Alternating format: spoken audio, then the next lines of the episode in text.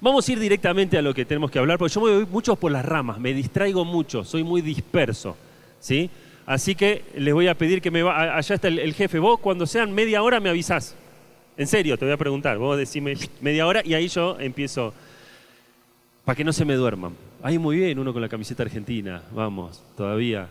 Eh, muy contento de estar con ustedes. Y, y el tema del campamento, yo te quiero hablar de esto, de José del Pozo al Palacio, el tema de campamento es time out. Y quiero hablarte hoy de un, momento de la vida en el que todos pasamos en algún momento.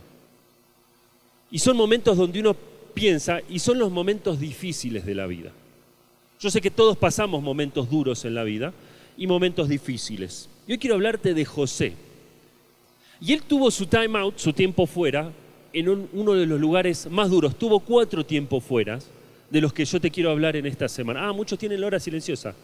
Muy bien, muy bien, ahí vi varias horas silenciosas, después las quiero ver. Alguien que pasó desde un pozo a un palacio. Y quizás muchos de ustedes llegaron en esta semana y sientes que, estás en un pozo. Ah, paréntesis, tengo la polera del campamento. Si quieren ser más espirituales, cómprense la, la polera del campamento. ¿sí? Y la bendición del Señor va a estar. No, mentira, pero cómprenla, chicos. Eh, están muy lindas, hoy, hoy, me dieron la mía.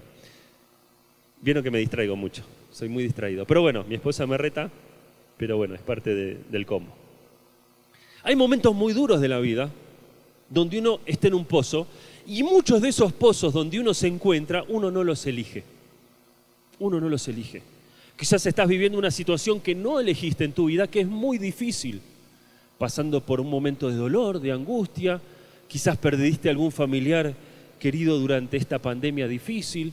No sé qué es lo que estás viviendo, pero quizás te identifiques con lo que te quiero contar en el día de hoy de José. Eh, Dios es un contador de historias.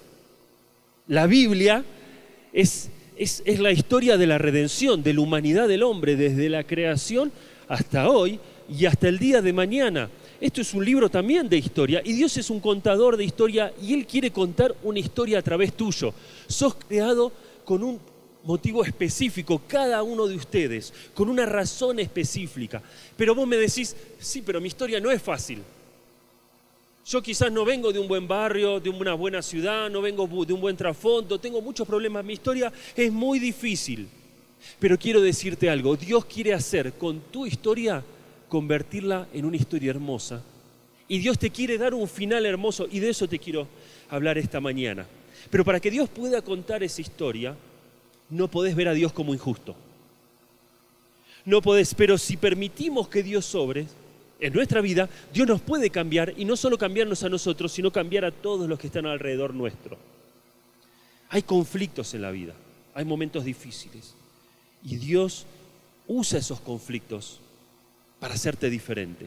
Vamos a leer en Génesis capítulos 37 al 50, pero no, no todo, porque es un montón. Yo les voy a contar un poquito y algunos versículos vamos a leer, pero vamos a leer este pedazo de literatura, esta porción que por momentos es muy dramática. Ahora yo se las voy a contar. Muy dramática, pero la mano de Dios es evidente en cada momento. Quizás alguno de ustedes no cree en Dios. Si hay alguno de ustedes que no cree en Dios, me encantaría poder conversar con, con ustedes luego y, poder aprender un poquito más de por qué no crees en Dios. Quizás algunos no creen en Dios y está bien, la vida te llevó a no creer en Dios, me gustaría poder conversar con vos. Pero la mano de Dios es evidente en cada escena de lo que vamos a estar viendo hoy. Gobernando y anulando las decisiones que toma la gente. No sé si alguien te ha lastimado. Y quizás le echas la culpa a Dios porque te han lastimado. Quiero decirte, Dios está en control de absolutamente todo. Porque Dios te quiere convertir, ¿sabes qué? En un héroe. Dios convierte a este hombre que es lastimado por la gente más querida en un héroe, en un rey, para salvar a una familia y crear una nación.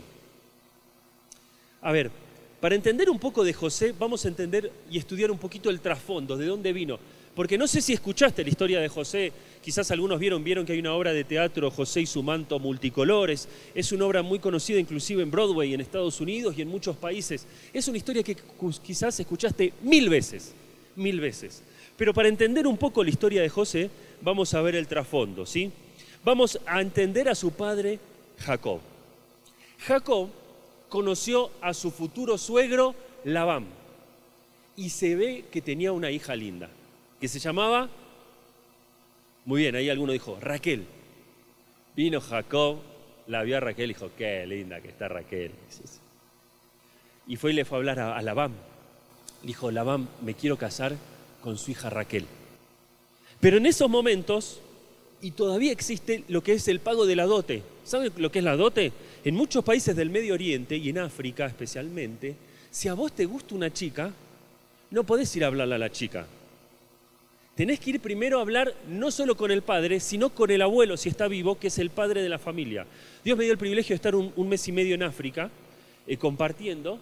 Eh, y, varios muchachos me contaban, cristianos así de iglesias como ustedes, no, orá por mí porque estoy juntando el dinero. Tenían que juntar dinero para presentarle al abuelo, si estaba vivo y si no al padre, para que los escuche y le diga que la, hija les gustaba. Y si el padre les permitía este, empezar una relación con su hija, les, le ponía un precio a la hija. Entonces, mientras la hija tenía más estudios y más educación, más valía. Por ejemplo, 70 cabezas de vaca 70 vacas, 60 ovejas, 50 cabras y una casa. Digo, si eso es un montón, sí es un montón, pero eso es lo que piden. O sea, había hombres que yo conocí, un pastor, que en ese momento tendría unos 60, 50, 60 años, todavía seguía pagando por su esposa. Y para las chicas era como un honor, porque mientras más precio, más valor tenías. ¿Sí? porque la esposa de este pastor había estudiado en una universidad en Estados Unidos y había vuelto, entonces el valor. Y el pastor estaba pagando por su esposa. Entonces los muchachos decían, orá por mí porque estoy ahorrando. Por eso hay tanta inmoralidad en países como África y el SIDA es algo normal, porque hay mucha inmoralidad, porque muchos jóvenes no llegan a pagar por sus novias y sus esposas. ¿No? Nosotros llegábamos eh, a, las tribus y nos preguntaban, ¿de qué tribu son? Yo decía, no sé, de boca yo soy, qué sé yo. En Argentina no tenemos tribu de Boca nomás. Entonces yo le decía a los pobres, pensaban que era una tribu, le decía que era de Boca. Y, claro, y viajamos, viajó mi hermana y otra, otra chica que en ese momento era soltera, Valeria Matos, quizás algunos lo conocen, fuimos con Valeria, y veían a, las chicas nuestras del grupo y decía, ¿cuánto piden por las chicas? Claro, pues yo era el hermano y estaba mi hermano mayor y éramos los hombres responsables de ella, de mi hermana. Yo no, mi hermana no tiene valor. Las argentinas, viste, no, una argentina y una peruana se agrandaron. No, nosotros no tenemos valor, pero para las africanas en su mente, ¿cómo no, no valen nada ustedes? Eh, no, entonces yo le dije, bueno, dame dos pollos y un chanchito para hacer un asado y te la entrego. Se enojaba mi hermana, pues yo la entregaba por dos, dos, pollos y un chanchito para un asadito. Claro, ¿qué le voy a pedir por mi hermana? Pero eh, es así. Entonces Labán le dice a Jacob, bueno, vas a pagar la dote siete años de trabajo. Vas a trabajar para mí siete años. Bueno, trabajó los siete años y luego de los siete años que trabaja Jacob por el amor de su vida por Raquel, cuando trabaja los siete años termina, pasan muchas cosas, pero entre todas, Labán le dice, bueno, ahora que trabajaste los siete, era rápido Labán, era rápido, ¿sí? Eh, siete más, porque acá la cultura dice que tenés que casarte primero con la mayor. La mayor es Lea, no es Raquel. Así que si querés a Raquel, primero casate con Lea por los siete años, te doy a, Lea, ahora trabajás siete más, 14 años por Raquel. Hizo Jacob, ¿cómo? Pero yo trabajé, no, siete más, 14. Y dice la Biblia que Jacob trabajó por su esposa 14 años y le parecieron por poco tiempo porque la amaba sacrificio, porque amar es sacrificio. Algunos de ustedes están de novios, el amor es sacrificio, es hacer todo lo que tenés que hacer para tener a la persona que amás. Y Jacob lo hizo y, y se casa finalmente con Raquel. Vamos más rápido. Pero Raquel, ¿qué pasa? Raquel no le puede dar hijos. No le puede dar hijos.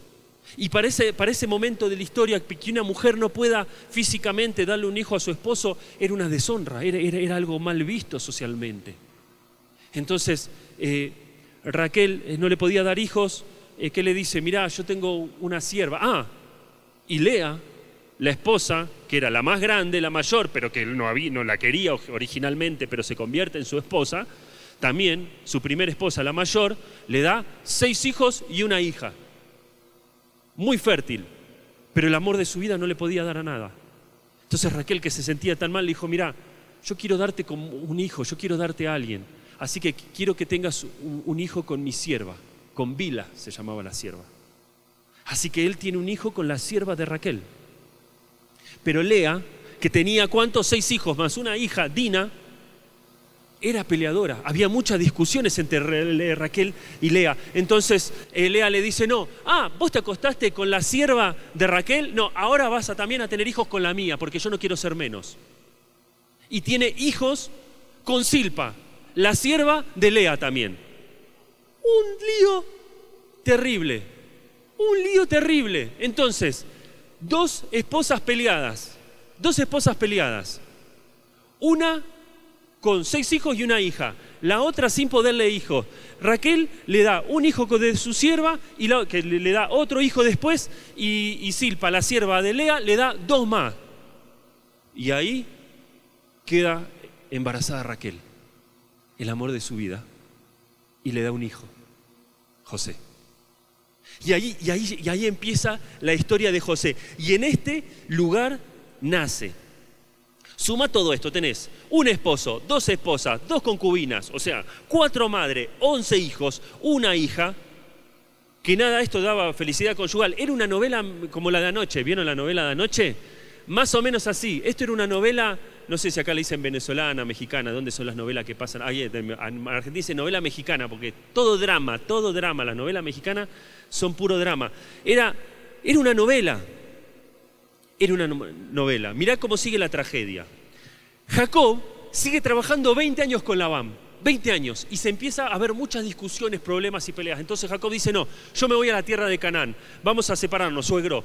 Usted quédese acá con todas sus riquezas, yo me voy con toda mi novela y todas mis riquezas, me voy para Canaán. ¿Y qué pasa en el camino? Cuando la familia llega a una tierra, a la tierra de los, un grupo que se llama los Hebeos, en la ciudad de Siquem, eran un montón de hombres, una sola hija. ¿Sabés qué hace el rey, el príncipe de ese lugar? Abusa de Dina. Sí, abusa físicamente de Dina, sexualmente. Y, y, cuando se entera Jacob, no hace nada. Y los dos hijos más grandes de Jacob, hijos de Lea, de los de este lado, se enojan porque obviamente le hicieron eso a su hermana. No sé si tenés hermana, yo tengo hermana, el que toca a mi hermana yo cuando le invitaban a los banquetes, los campamentos, que era campante como ustedes, yo siempre fui así medio alto, más grandote, el que le invitaba lo agarraba del cuello, sin que ella me vea, pobre, nunca, después se enteró de grande. Yo el que le invitaba al banquete lo agarraba del cuello y le decía, lo que le hagas a mi hermana te lo voy a hacer a vos, así que portate bien.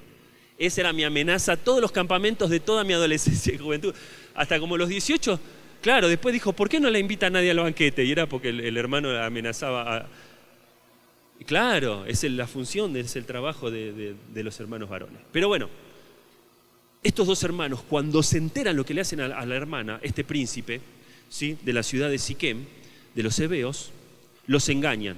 Hacen un plan y le dicen, bueno, quieren estar con... porque el príncipe se enamora de ella se enamora y quiere estar con ella. Dicen, bueno, opérense todos, se circuncidan, opérense y se las entregamos. Los aceptamos como nuestro pueblo, pero se tienen que circuncidar. Una cirugía, no sé si alguna vez te operaron de algo, yo tuve mil cirugías, rodilla. Después de la cirugía no tenés ganas ni fuerzas de nada, ahí no había anestesia. Dicen, todos los hombres se tienen que operar. Bueno, el príncipe estaba tan enamorado que los hace operar a todos los hombres. Bueno, ¿qué hacen eh, Rubén y su hermano Simeón cuando todos se operan? Van y los matan a todos. Mirá, es una novela van y los matan a todos y capturan. Ellos llevan a todas las mujeres y a los niños como ellos, como siervos y esclavos de ellos. Qué linda familia la de José, ¿no? Hermosa la familia. Y ahí sigue la historia. Mientras se dirigían a la siguiente ciudad, Raquel, el amor de su vida, muere. Muere la mamá al dar a, luz al segundo hijo de ella, al hermano de José, Benjamín. Esto en el capítulo 35, versículos 16 y 18, no lo vamos a leer. Después del funeral, la familia sigue de viaje, yendo hacia Canaán, y llega una tercera situación trágica. Rubén, el hijo mayor de Lea, se acuesta con la sierva de Raquel. O sea, con la esposa de su padre, que al mismo tiempo era su tía. Despiole terrible. Una tragedia, una tras otra. Qué linda familia, ¿no? Para ser parte de ellos. Pero el golpe final vino después de que Jacob llegó a Canaán. Cuando llegan a la ciudad, ¿sabés qué pasa? Muere Isaac, el papá de Jacob, el abuelo de José. Todos peleados, asesinos, peleas, discusiones, muerte, tristeza. Y en ese lugar nace José. Vamos a hacer un paréntesis rápido. Voy a tratar de hacerlo rápido. Muchos dicen, yo no creo en la palabra de Dios en la Biblia, porque mira todo lo que aprueba la Biblia, la Biblia. La Biblia dice que uno puede tener muchas esposas, la Biblia dice que está bien matar, la Biblia dice que, está, que hay violaciones. Yo no creo en la Biblia. No puede ser la palabra de Dios porque dice todo eso. Quiero decirte algo, la Biblia es un libro de historia también. Entonces la Biblia no dice que está bien todo esto, la Biblia dice que está mal todo esto y nos cuenta las consecuencias de todo este mal comportamiento. La Biblia es un libro de historia, describe lo que está sucediendo. No significa que está de acuerdo a las muchas mujeres, al asesinato, a las violaciones. No, nos está contando lo mal que vivió esta gente para que vos no hagas lo mismo y no termines con el mismo fin que esta gente. Entonces la Biblia es un, libro de descriptivo, pero también la Biblia es un libro prescriptivo. En otros pasajes que no son los históricos, son los pasajes donde la Biblia te dice sí cómo debe ser. Ser santo porque yo soy santo. Dice en otro pasaje de la Biblia, no dejando de congregarse como algunos tienen por costumbres. Esos son prescripciones. Entonces la Biblia es un libro de historia que te cuenta cómo vivía la gente y cómo se equivocó para que no cometas los mismos errores, pero también la Biblia es un libro que te dice cómo vivir en nuestros pasajes. Por eso cuando la leas, la tenés que estudiar, vengan al CED a estudiar, ahí metemos en Argentina dice el chivo, para aprender vos cuál pasaje es descriptivo y cuál pasaje de la Biblia es prescriptivo, que te dice cómo vivir. ¿sí? Cerramos el paréntesis. Porque alguno dice, mira lo que nos está hablando el predicador, todo lo que la Biblia aprueba. No, Dios no aprueba esto. Te lo cuenta para que no cometas los mismos errores. Pero bueno, Génesis capítulo 37. Si tienen Biblia, eh, acá el librito, lo buscan. Y si no tienen el celular, lo buscan en el celular. A mí me gusta el librito, pero pueden usar el celular también para buscar. Igual yo algunos versículos los voy a poner en la pantalla. Génesis 37 revela la dinámica de esta familia destructiva, que conoció al Dios vivo y verdadero, y sin embargo pecaron con él y unos contra otros. Considera las fuerzas destructivas de esta familia, fuerzas que Dios en su gracia, vamos a ver cómo anula para bien. Porque donde el pecado abundó, dice Romanos 5:20, la gracia abunda más. Y eso es lo que vamos a ver. En primer lugar, vamos a ver el odio el capítulo de Génesis 37, versículos 1 al 4, vamos a leerlos juntos. Entonces Jacob volvió a establecerse en la tierra de Canaán. Ahí es donde llegó, ¿se acuerdan? Donde les conté, donde terminamos. Donde su padre había vivido como extranjero. Qué lindo, ¿no? Llegué a mi tierra estoy en mi tierra. Pero la familia de Jacob no disfrutó de las bendiciones de la unidad, porque desde su inicio la casa estaba dividida. Venía de un hogar dividido. Vamos a seguir, versículo 2. Ahí me quedó un versículo afuera, pero no importa. Dice, este es el relato de Jacob y su familia. Cuando José tenía 17 años de edad, a menudo cuidaba los rebaños de su padre. Trabajaba para sus medios hermanos. O sea, José, el hijo de Raquel, con su hermano Benjamín, José trabajaba para los hijos de, ¿recuerdan? De Lea, ¿sí?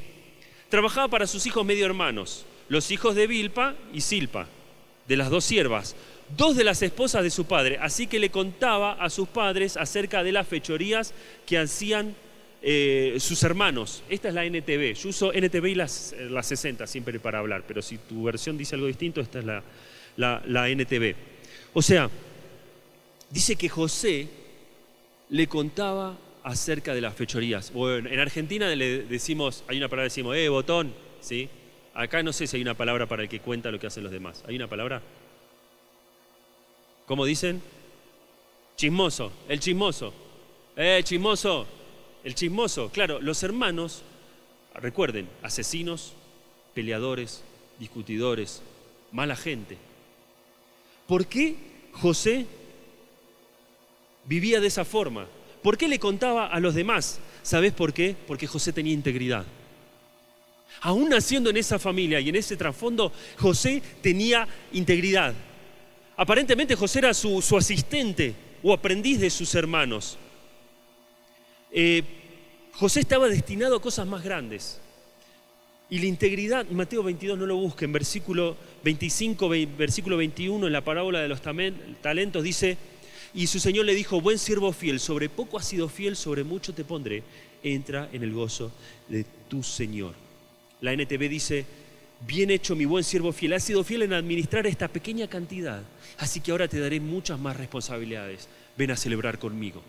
¿Por qué le contaba las fechorías? Y porque seguramente Jacob, que sabía que José era un hombre íntegro, lo mandaba con sus hermanos, que eran unos, no sé cómo de qué adjetivo calificativo ponerle, asesinos, ladrones y mentirosos, a que controlen su ganado. Ok, aprende el ganado, pero contame. Y seguramente Jacob, que sabía que José era íntegro, los, los sentaba por las noches y le decía, ¿cómo se portaron? Y un hombre íntegro iba a decir lo que sucedió. Iba a decirlo. José, un hombre de integridad, porque José era el favorito perdón, versículos 3 y 4, dice, Jacob amaba a José más que a sus otros hijos porque le había nacido en su vejez. Y no solo eso, porque era el hijo del amor de su vida y que había fallecido su mamá. Era el hijo que siempre le había pedido a Dios. Era, el hijo especial. Eh, y, y bueno, dice, por eso un día Jacob mandó a hacer un regalo especial para José, una hermosa túnica pero sus hermanos lo odiaban porque su padre lo amaba más que a ellos, no dirigían ni una sola palabra amable hacia José, o sea, ni una sola palabra por lo que usaban. Eh, y yo acá traje algo parecido a esta túnica de colores, tengo distintas vestimentas ahí que me, proporcionaron. No sé cómo sería la túnica, miren este saquito de colores, qué lindo que está. Eh, vení, mexicano, vení, Jade, vení, vení. Mira, Jade se lo va a poner, miren, este va a ser, y acá tenemos una túnica, también, no sé cuál te gusta más. ¿Eh? Las dos te pones, bueno, pone, eh, a ver si te puedes poner esta. José era, era, muy especial. ¿Por qué era rara la túnica? Mientras eh, se, la pone, ¿te entra? No te entra. Estás gordito, te fuiste a México y te comiste todo. tomá, y ponete el saco. Vamos a hacer así, un combo de las dos. Porque la túnica era así. La túnica, la palabra túnica que se usa en este pasaje es la túnica únicamente usada nuevamente esta palabra en su original en 2 Samuel ¿sí? Versículos 13 al 18, uy, gracias mi hermano, gracias. Versículos 13 al 18 para, mira cómo le quedó, te quedó medio cortito, pero bueno, para hablar de la túnica de una reina, una princesa o un rey. O sea, era una túnica de un rey. Los hermanos, ¿por qué lo odiaban a José? Porque su padre lo tenía como preferido, como favorito, eh, su padre lo trataba como primogénito. ¿Por qué? Porque era el hijo de qué? del amor de su vida, de la mujer que Dios le había dado, la mujer que Dios le había mostrado y por la mujer que había vivido y trabajado 14 años. Entonces José lo trataba como primogénito, pero José, ¿qué hacía? Se ponía la túnica de su padre, esa túnica de muchos colores, que en realidad se trata en lo original, dice la túnica de un rey. ¿Y sus hermanos cómo iban a trabajar? No iban así lindos acá como el mexicano. Es lindo el mexicano, vieron que lindo, por eso lo elegí. Es lo que hay. Pero bueno, los hermanos y la gente de la antigüedad, para trabajar con el ganado, ¿qué hacían? Se cortaban las mangas de los sacos y de sus túnicas, trabajaban su túnica, porque la palabra túnica en su original significa algo que va eh, hasta los brazos y que cubren hasta los tobillos. Acá justo agarramos uno medio alto. Pero bueno, los hermanos que hacían, se cortaban las mangas para poder cargar el ganado y las túnicas se las arremangaban para poder correr el ganado y trabajar. O sea, se las arremangaban. Entonces, los hermanos estaban trabajando con el ganado con túnicas sucias, sin mangas, arremangaditas, y aparecía el principito valiente, canchero, acá se dice canchero, no sé si se dice así, así haciéndose el galán, en Argentina decimos, ayer justo le pregunté acá al jefe, el gato, se venía así, haciéndose el, acá vengo yo, el primogénito, mira, vamos a desfilar, a ver, vamos a hacer, ahí, ahí venía José, venga José desfilando, ¿cómo venía a ver a sus hermanos? Así, mira, mira, mira. Así venía José, así. Como para que no le hagan bullying los hermanos. A mí me da ganas de verlo y, me da ganas de hacerle bullying. Imagínate los hermanos que no los querían. Una vez fui a, en Palabra de Vida, ahí todos hacemos de todo. Había que pintar. Y yo como no soy pintor, me fui a trabajar con pintura con una remera un poquito viejita, un short y unas zapatillas que tenía. Y llegué al trabajo de pintura y estaba yo con una remerita, más o menos viejita, un pantaloncito, más o menos, y unas zapatillas, y estaban todos los demás con unos, allá sí se overol, como un, algo completo, yo siempre lo miro a ver si digo una palabra rara, un traje de pintor, que va todo entero, todos pintados, blancos que usan, y todos manchados de pintura, y yo estaba vestidito así. El bullying que me hicieron los misioneros de palabra de vida. Uno me dijo, eh, así yo iba a bailar cuando era inconverso, vestido como venís vos a trabajar. Beto Alfonso, ahí para los misioneros, Beto Alfonso dijo eso. Eh, y para los exalumnos. Claro, como para no hacerle bullying. Bueno, fuerte el aplauso, ya se puede sacar todo. Fuerte el aplauso para nuestro modelo. Es para entender un poco el trasfondo. Así venía José, así, así de lindo, así de preparado, así, así de vestido como un rey, y venía el príncipe a aprender a trabajar cómo cuidar las ovejas. Ellos lo odiaban. Dice Proverbios, gracias mi hermano, Proverbios 11, 12 11, 12, 10, 12, el odio provoca peleas, pero el amor cubre todas las ofensas. Primera Juan 2, 9, si alguien afirma vivo la luz, pero odia a otro creyente, esta persona aún no vive en la oscuridad, aún vive en la oscuridad. El, Mateo 5, 21 al 26 habla de que el odio en el corazón es equivalente moral al asesinato. Y Primera Juan 3:15 dice, todo aquel que odia a un hermano en el fondo de su corazón es un asesino. Ustedes saben que ningún asesino tiene la vida eterna en él. En segundo lugar, no solo tenían odio allá, sino que tenían envidia. Versículos 5 al 11. Una noche José tuvo un sueño y cuando se lo contó a sus hermanos lo odiaron más que nunca. Escuché, escuchen este sueño, les dijo. Esta es la, NTV. Resulta que estábamos en el campo atando las gavillas de grano. ¿Vieron cuando estamos trabajando? De repente mi gavilla se levantó y las gavillas de ustedes se juntaron alrededor de la mía y se inclinaron ante ella. Mira qué sueño. Y se lo cuenta a sus hermanos. Medio loco estaba José, ¿sí? Sus hermanos respondieron, ¿así que crees que serás nuestro rey? ¿No es verdad? ¿De veras piensas que reinarás sobre nosotros? Así que lo odiaron aún más debido a sus sueños y a la forma en que los contaba. Al poco tiempo José tuvo otro sueño y de nuevo se lo contó a sus hermanos. Escuchen, tuve otro sueño, les dijo. El sol, la luna y once estrellas, ¿cuántos eran ellos? Once. Se inclinaban ante mí. Esta vez les contó el sueño a su padre además de a sus hermanos, pero su padre lo reprendió. ¿Qué le dijo? Cállate, cállate. Allá tenemos Mafalda, no sé si conocen Mafalda. Yo leía Mafalda toda mi infancia. Decía, cállate, papa frita. Ese era un insulto de Mafalda. Cállate, papa frita. Te van a matar. Cállate. ¿Qué clase de sueño es ese? Le preguntó. ¿Acaso tu madre, tus hermanos y yo llegaremos a postrarnos delante de ti? Sin embargo, mientras tus hermanos de José tenían celos de él, su padre estaba intrigado por el significado de sus sueños. Los dos sueños irritaron a la familia. Lo irritaron. Pero, a diferencia, su padre, dice, estaba intrigado por el significado de sus sueños. ¿Sabes por qué? Porque Dios a su padre Jacob se había manifestado en sueños también. Entonces Jacob dijo, epa, a mí Dios me habló en sueños. ¿Y si es de Dios? Entonces le dijo, cállate, cállate, papa frita, no le digas, que te van a matar. Y después se quedó y dijo, ah, ¿y si es de Dios? ¿Y si Dios tiene algo para él? Si Dios realmente le está dando estos sueños, es bastante interesante. Pero los otros tenían envidia. Primera Pedro 2.1, por tanto, desháganse de toda mala conducta, acaben con todo engaño, hipocresía, celos y toda clase de comentarios hirientes. Paréntesis, otro paréntesis. Dios habla en sueños.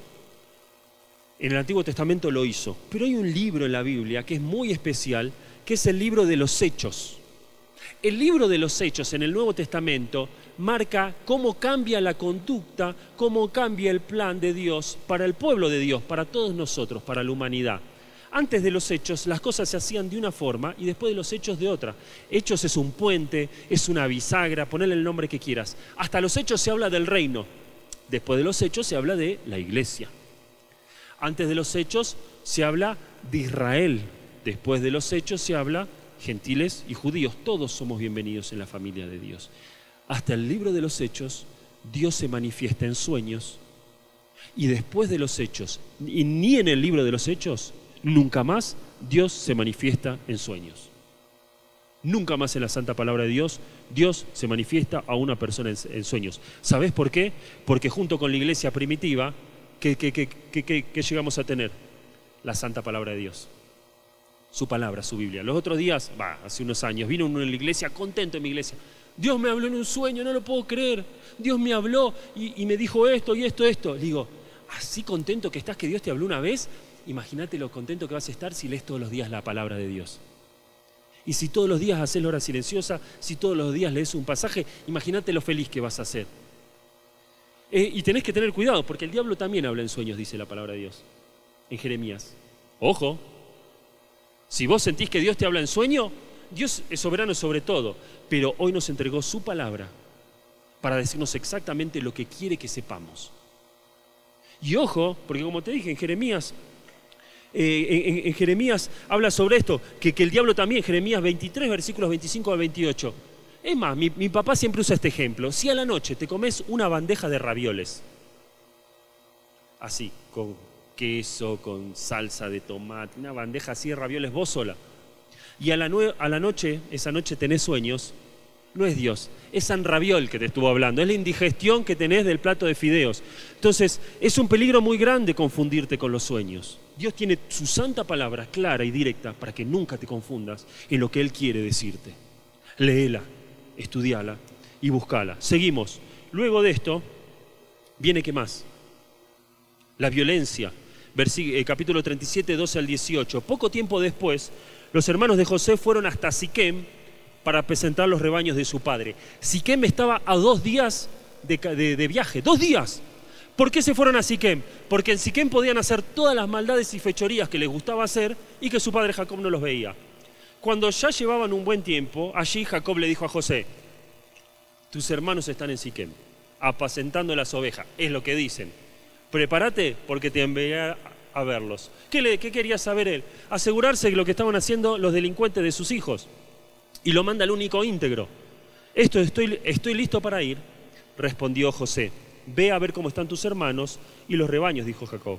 Luego vuelve aquí y tráeme noticias de ellos. Otra vez le iba a preguntar cómo se portaron los delincuentes. Así que Jacob despidió a José y él viajó hasta Siquem desde su casa en el valle de Hebrón. Ya vamos a ir eh, cerrando esta parte. Siquem, dos días de viaje. Cuando José llega, le dice, no, están en Hebrón, un día más de viaje. La envidia es una de las obras que sale del corazón pecaminoso del hombre, del hombre. Sí, vamos a seguir. Dice, por su envidia, cuando José llegó a Siquem, un hombre de la zona lo encontró y le dijo, ¿qué buscas, mis hermanos?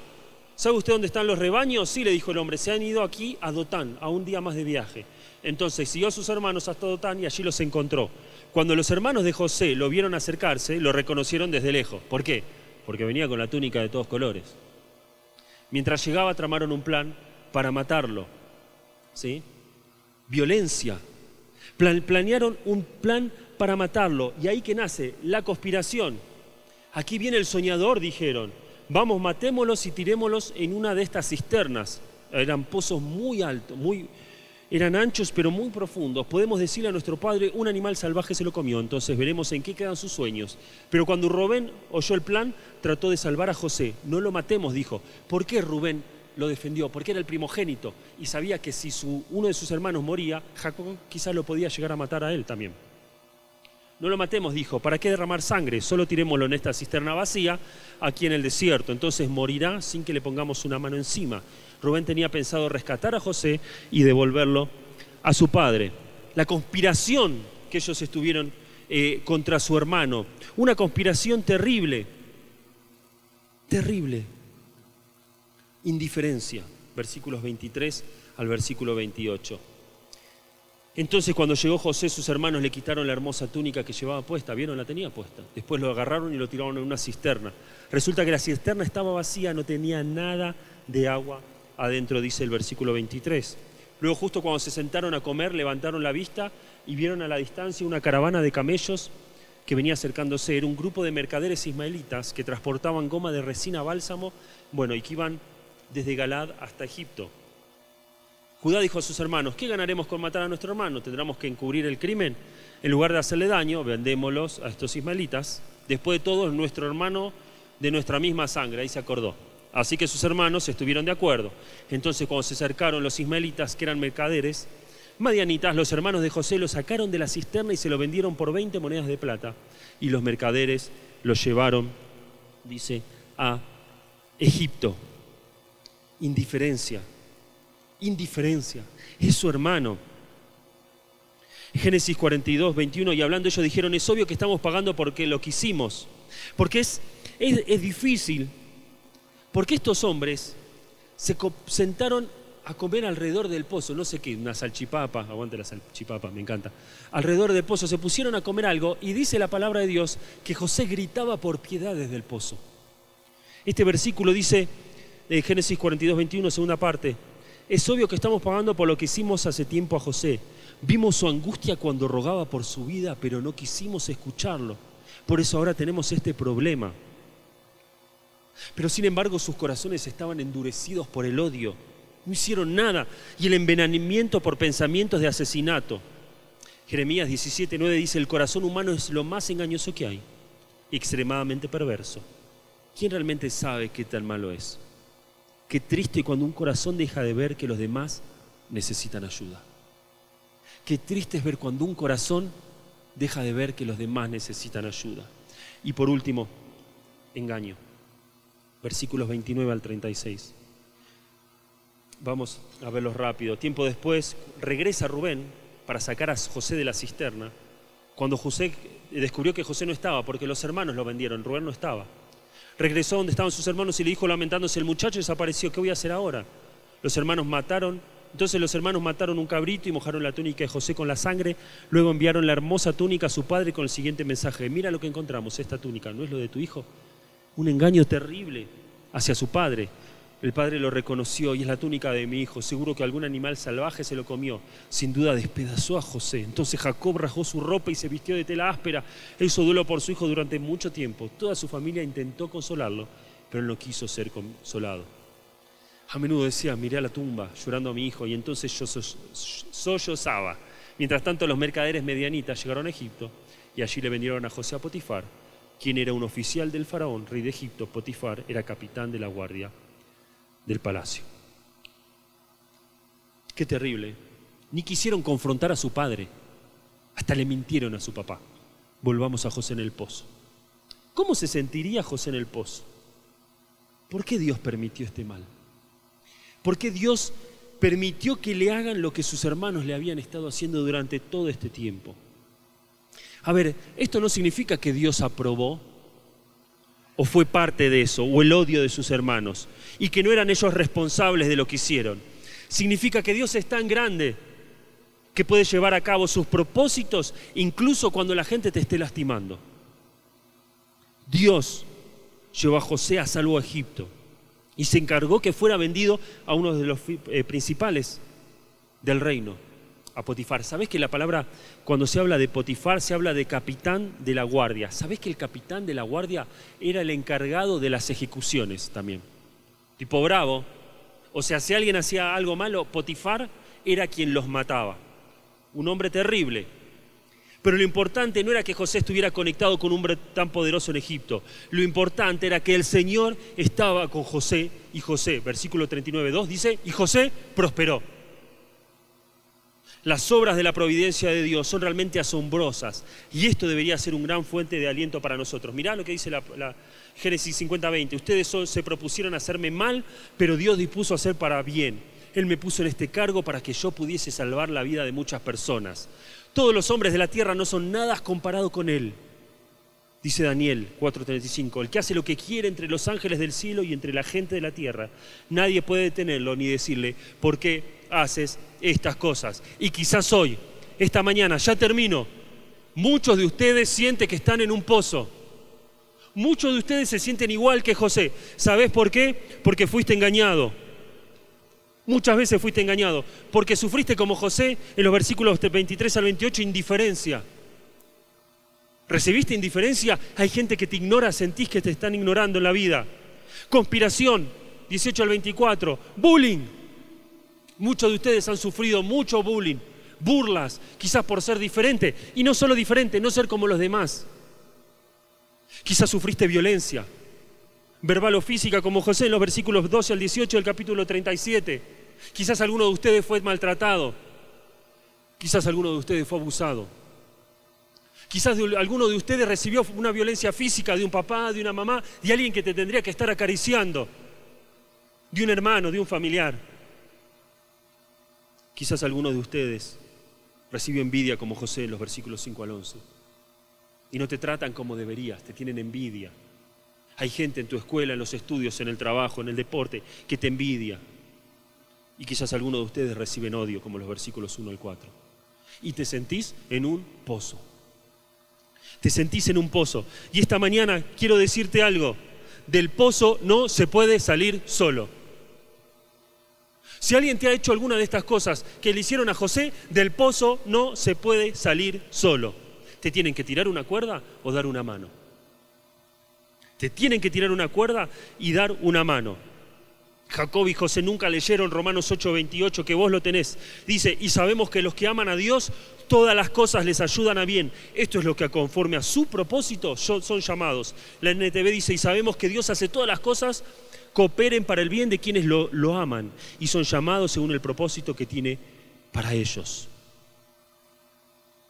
Dios y su palabra no cambian.